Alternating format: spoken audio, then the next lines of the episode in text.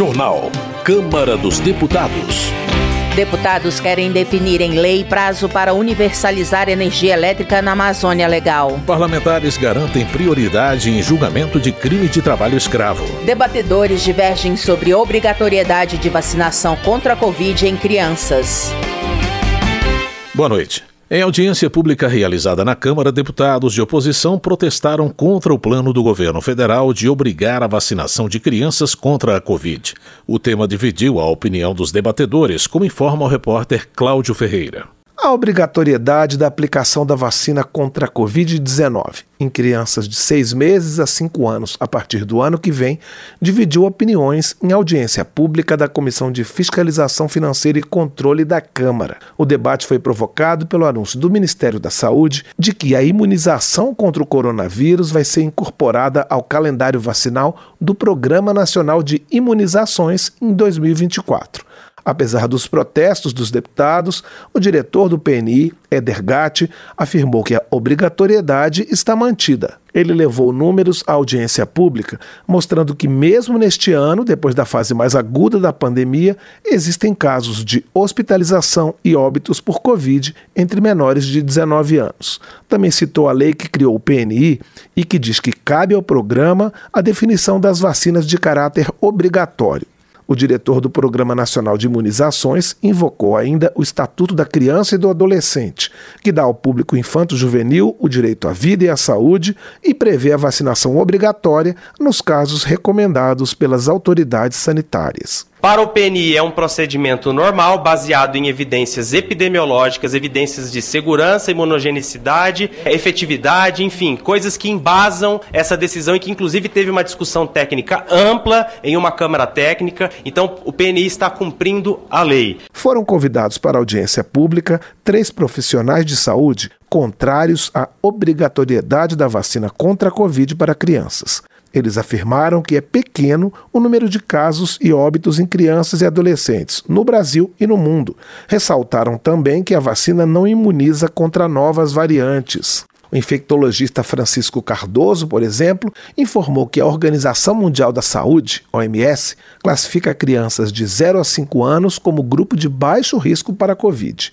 Ele apontou efeitos colaterais das vacinas feitas com a técnica do RNA mensageiro, como problemas cardíacos, e mostrou que a vacina não impede a transmissão da doença. Todos os estudos feitos até hoje de eficiência e eficácia da vacina de Covid-19, eles medem apenas a imunogenicidade, ou seja, a produção de anticorpo, a produção de anticorpo neutralizante, eles não medem a resposta efetiva, ou seja, a redução de carga viral, que é o que vai dizer para a gente se houve eficiência ou não da vacina. A maioria dos deputados que participaram da audiência, todos de oposição, reivindicou que a obrigatoriedade da vacina seja revista e que se deixe para os pais decidirem se imunizam os filhos. Os parlamentares argumentaram que os estudos científicos ainda são muito recentes. Presidente da Comissão de Fiscalização Financeira e Controle, a deputada Bia do PL do Distrito Federal, negou que os parlamentares sejam anti-vacinas e disse que a discussão não deve ser politizada.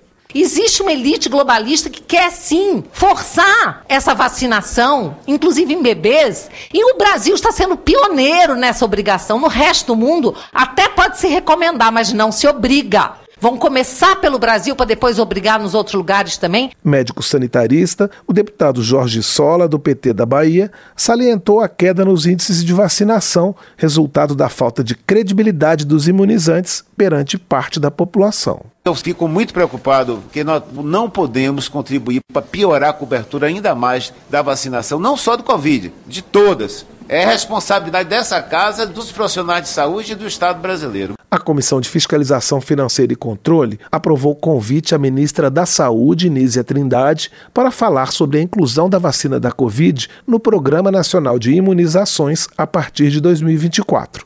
A audiência pública está marcada para 28 de novembro. Da Rádio Câmara de Brasília, Cláudio Ferreira. Segurança Pública. Preocupado com o aumento da violência no país, Coronel Meira, do PL de Pernambuco, defende a proposta que inclui a Guarda Municipal entre os órgãos de segurança pública. O parlamentar acredita que a medida fortalece o setor, pois oferece mais segurança jurídica aos agentes municipais. Messias Donato, do Republicanos do Espírito Santo, critica o ministro da Justiça, Flávio Dino, por não adotar medidas eficazes de combate à violência no Brasil. Ele avalia como um fracasso a política de segurança pública do governo Lula. O deputado ainda cita o exemplo da Bahia, administrada há anos pelo PT e onde, segundo ele, os índices de criminalidade são cada vez piores. Debatedores denunciam racismo contra indígenas em presídios e deputada sugere lei prisional específica. O repórter Murilo Souza acompanhou a audiência pública sobre o assunto. Defensores públicos e entidades ligadas aos povos indígenas relataram à Câmara dos Deputados casos de preconceito e racismo envolvendo indígenas presos no país. Alexa Tuchá, que é indígena e defensora pública na Bahia, e coordena o grupo de trabalho sobre igualdade étnica, relatou dificuldade do preso de ser reconhecido como indígena e disse que essa condição leva à invisibilidade do indígena como cidadão comprometendo o acesso a direitos. Quando nós falamos sobre os povos indígenas do Nordeste, nós estamos falando sobre pessoas que ingressam no sistema carcerário, mas que desde a primeira abordagem já sofrem as consequências dessa falta de conhecimento por parte das autoridades policiais, que se veem no direito de dizer quem é e quem não é indígena. Aprovado em 1973, o Estatuto do Índio estabelece que, ao condenar o indígena à prisão, o juiz deve atenuar a pena, considerando o grau de interação do réu com a sociedade. Prevê ainda que, se possível, o magistrado deverá permitir o cumprimento da pena na Fundação Nacional do Índio, a FUNAI, e em regime de semi-liberdade. O Estatuto, no entanto, não trata de normas específicas para o cumprimento da pena por indígenas em presídios do país. Daniele Osório, coordenadora do grupo de trabalho Povos Indígenas da Defensoria Pública da União, em Mato Grosso do Sul, disse que o Estado é o que mais encarcera indígenas no país. Segundo ela, um terço dos indígenas presos no Brasil está em celas do Estado, a maioria Guarani e Caiová. Ela relatou ainda casos de preconceito e racismo por parte da polícia contra os indígenas. O que há é uma total desconsideração das diferenças culturais. O indígena, quando ele é abordado pela polícia, mesmo no seu território, mesmo na reserva, mesmo na área demarcada, não há qualquer consideração sobre o idioma, os seus costumes e seus hábitos. A deputada Célia Chacriabá, do PSOL de Minas Gerais, que propôs a audiência na Comissão da Amazônia e dos Povos Originários e Tradicionais, também citou violações de direitos de indígenas no sistema carcerário brasileiro. É importante dizer que sobre a criminalização ainda de lideranças indígenas, é tão violento o que passamos com o cacique Babal, inclusive interpretado no marco temporal no STF. Ele dizia que quando tentaram matar ele, inclusive não queria matar só seu corpo, já tinha uma narrativa de criminalização, já estava colocando droga também no seu carro, que era para tentar matar a sua história. Célia Chacriabá também sugeriu uma consulta pública para pensar em uma lei prisional específica para os indígenas. Da Rádio Câmara de Brasília, Murilo Souza. Justiça. Projeto de Talíria Petrone do pessoal responsabiliza o Estado pela chacina de Acari e prevê reparação financeira aos parentes em primeiro grau das vítimas. Ela lembra que o caso aconteceu em 1990, envolvendo agentes das polícias civil e militar do Rio de Janeiro e resultou na ocultação de 11 corpos que seguem desaparecidos. O texto também inclui o nome das mães das vítimas no livro dos heróis e heroínas da pátria. A CCJ aprovou prioridade em julgamento de crime de trabalho análogo à escravidão. A repórter Paula Moraes traz mais informações. A Comissão de Constituição e Justiça da Câmara aprovou proposta que garante prioridade de análise em todas as instâncias a processos relativos a crimes de redução à condição análoga à de escravo. Hoje, o Código de Processo Penal já estabelece prioridade no julgamento de crimes hediondos, como homicídio qualificado, estupro, genocídio e tráfico internacional de arma de fogo. E o Código Penal caracteriza o crime de reduzir alguém à condição análoga à de escravo, como, entre outros pontos, submeter a pessoa a trabalhos forçados ou a jornada exaustiva, sujeitar o trabalhador a condições degradantes e restringir sua locomoção em razão de dívida contraída com o empregador. A pena é de reclusão de 2 a 8 anos e multa, além da pena correspondente à violência. O relator da proposta, deputado André Janones, do Avante de Minas Gerais, destacou que o Brasil é signatário de diversos acordos internacionais contra o trabalho escravo. Segundo Janones, esse crime transcende as fronteiras do abominado passado escravagista que permeia inúmeros países, persistindo, infelizmente, até os dias atuais. Durante a análise na CCJ, alguns parlamentares da oposição se posicionaram contrariamente ao projeto. Para o deputado Gilson Marques, do Novo de Santa Catarina, cada processo precisaria ser analisado individualmente. Um crime de desvio de dinheiro público, no caso concreto, se for, sei lá, 200 reais, apesar de ser abominável, talvez não deva ser apreciado antes de um crime envolvendo trabalho análogo à escravidão de 10 pessoas. Mas um crime envolvendo dinheiro público de bilhões de reais precisaria ser analisado anteriormente a um crime que envolve trabalho análogo à escravidão de uma pessoa. O autor da proposta, deputado Túlio Gadelha, da Rede de Pernambuco, por outro lado, ressaltou a quantidade de pessoas que ainda vivem em condições de escravidão no país. O governo Fernando Henrique reconheceu que no Brasil existe trabalho análogo à escravidão em 1995. E desde então, de 95 para cá, todos os anos resgatamos uma média de 2.200 trabalhadores em condições análogas à escravidão. O trabalho análogo à escravidão existe no Brasil nos grandes cafezais, nos grandes engenhos de cana-de-açúcar, nas grandes plantações de cacau. Existe dentro da casa de muitos brasileiros, porque a empregada doméstica, o empregado doméstico muitas vezes não tira férias, é submetido a condições precárias de trabalho, com assédio moral, com todo tipo de assédio, principalmente as mulheres. A proposta que garante prioridade de análise a processos relativos a crimes de redução à condição análoga à de escravo poderá seguir ao Senado, a menos que haja recurso para votação pelo plenário da Câmara. Da Rádio Câmara de Brasília, Paula Moraes. Homenagem. Delegado Fábio Costa, do PP, registra os 138 anos da Igreja Batista de Alagoas, que, segundo ele, exerce papel fundamental na construção de uma sociedade mais justa e solidária o deputado destaca as ações na área educacional por meio do Colégio Batista, fundado há quase um século, e também na área social, como a recuperação de dependentes químicos e o cuidado com crianças abandonadas. Pastor Gil, do PL do Maranhão, homenageia o pastor José Wellington Bezerra da Costa Júnior, presidente da Convenção Geral das Assembleias de Deus no Brasil, pela passagem do aniversário.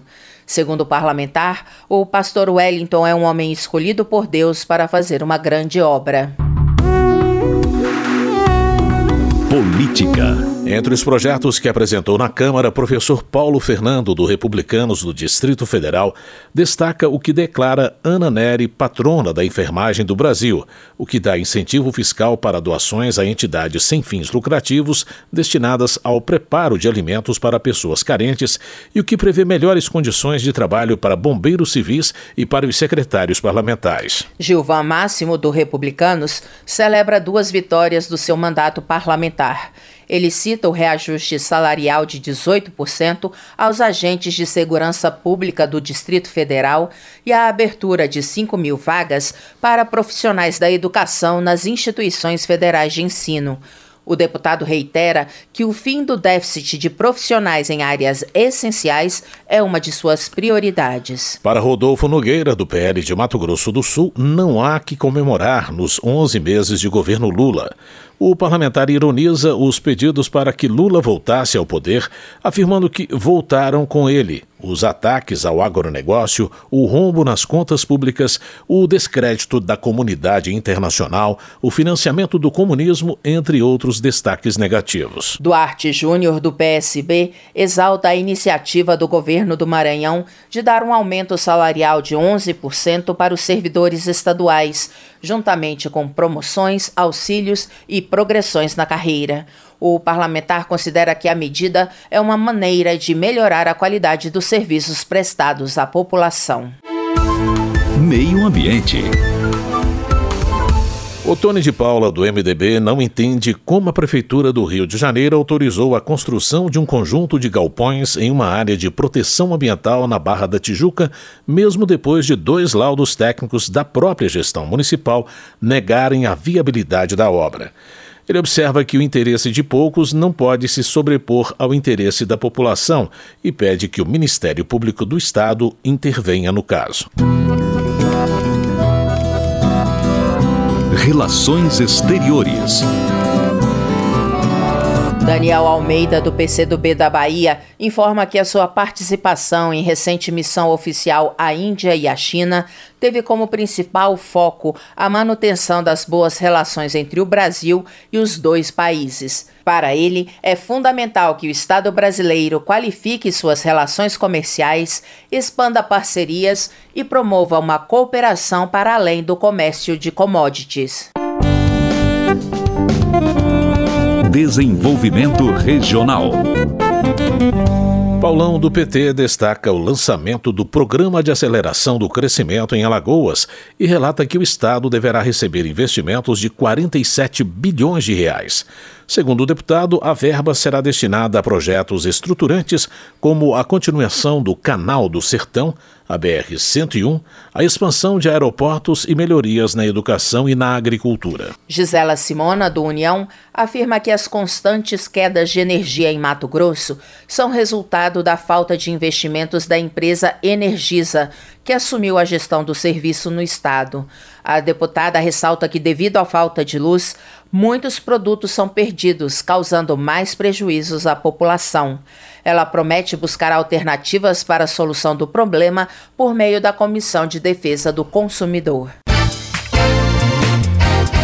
Diferentes comunidades na Amazônia ainda não têm acesso à luz. Para deputados, é preciso garantir em lei um prazo de universalização da chegada de energia elétrica a toda a região. Mais informações com Ana Raquel Macedo. Parlamentares defenderam a fixação em lei de um prazo para a universalização do acesso à energia elétrica nos municípios da Amazônia Legal. Desde 2003, esse prazo é definido por decreto do Poder Executivo. O mais recente, de agosto, que relançou o programa Luz para Todos, prevê a universalização até 2028. O assunto foi debatido pela Comissão de Minas e Energia da Câmara, a pedido do deputado Ayrton Faleiro, do PT do Pará. Faleiro é autor de um projeto que fixou o prazo para 2023. Posteriormente, a primeira comissão que votou a proposta esticou a data para 2025. Nós não temos mais desculpas para não levar energia para esse povo. Se 2005 é, é muito curto, vamos esticar o prazo, mas vamos estabelecer o prazo, vamos estabelecer o valor e quem vai pagar essa conta. Fontes tem. O projeto de Faleiro aguarda votação pela Comissão de Minas e Energia, onde o relator é o deputado Joaquim Passarinho, do PL do Pará, que ainda vai apresentar um parecer. Passarinho também destacou a necessidade da fixação do prazo em lei. É importante talvez ter uma lei, porque durante 20 anos nós temos mudado os prazos através de decretos. Então baixa decreto, tira decreto, muda governo, vira decreto, aparece uma pandemia, mexe no decreto. Sempre há uma desculpa para mexer no decreto, é muito fácil, é uma canetada. O governo estima que existem cerca de 500 mil unidades consumidoras, como residências e escolas, sem acesso à energia elétrica na Amazônia Legal. A situação é mais complexa nessa região porque parte da população vive em locais distantes das sedes municipais, com baixa densidade demográfica, e isso dificulta o acesso ao serviço. Os representantes das comunidades que vivem na Amazônia Legal cobraram pressa na execução do programa Luz para Todos. Núbia Cristina, da Coordenação Nacional de Articulação de Quilombos, disse que a situação piorou com a seca que atinge a Amazônia, a maior desde 1980. Hoje não está sendo fácil estar na Amazônia, a gente passar por uma crise climática hoje e muitas das vezes hoje a gente está passando cinco a seis dias sem energia. O assessor especial do Ministério de Minas e Energia, Igor Ribeiro, afirmou que o programa Luz para Todos é prioritário para o Ministério e deve receber 2 bilhões e meio de reais em 2024. O programa está finalizando a assinatura de termos de compromisso com as distribuidoras para viabilizar cerca de 120 mil ligações até 2025. Da Rádio Câmara de Brasília, com informações de Janari Júnior, Ana Raquel Macedo. Termina aqui o Jornal Câmara dos Deputados com trabalhos técnicos de Everson Urani e a apresentação de José Carlos Andrade e Luciana Vieira. Uma boa noite para você. Uma ótima noite. A Voz do Brasil retorna na quinta-feira. Bom feriado. Você ouviu A Voz do Brasil. Boa noite.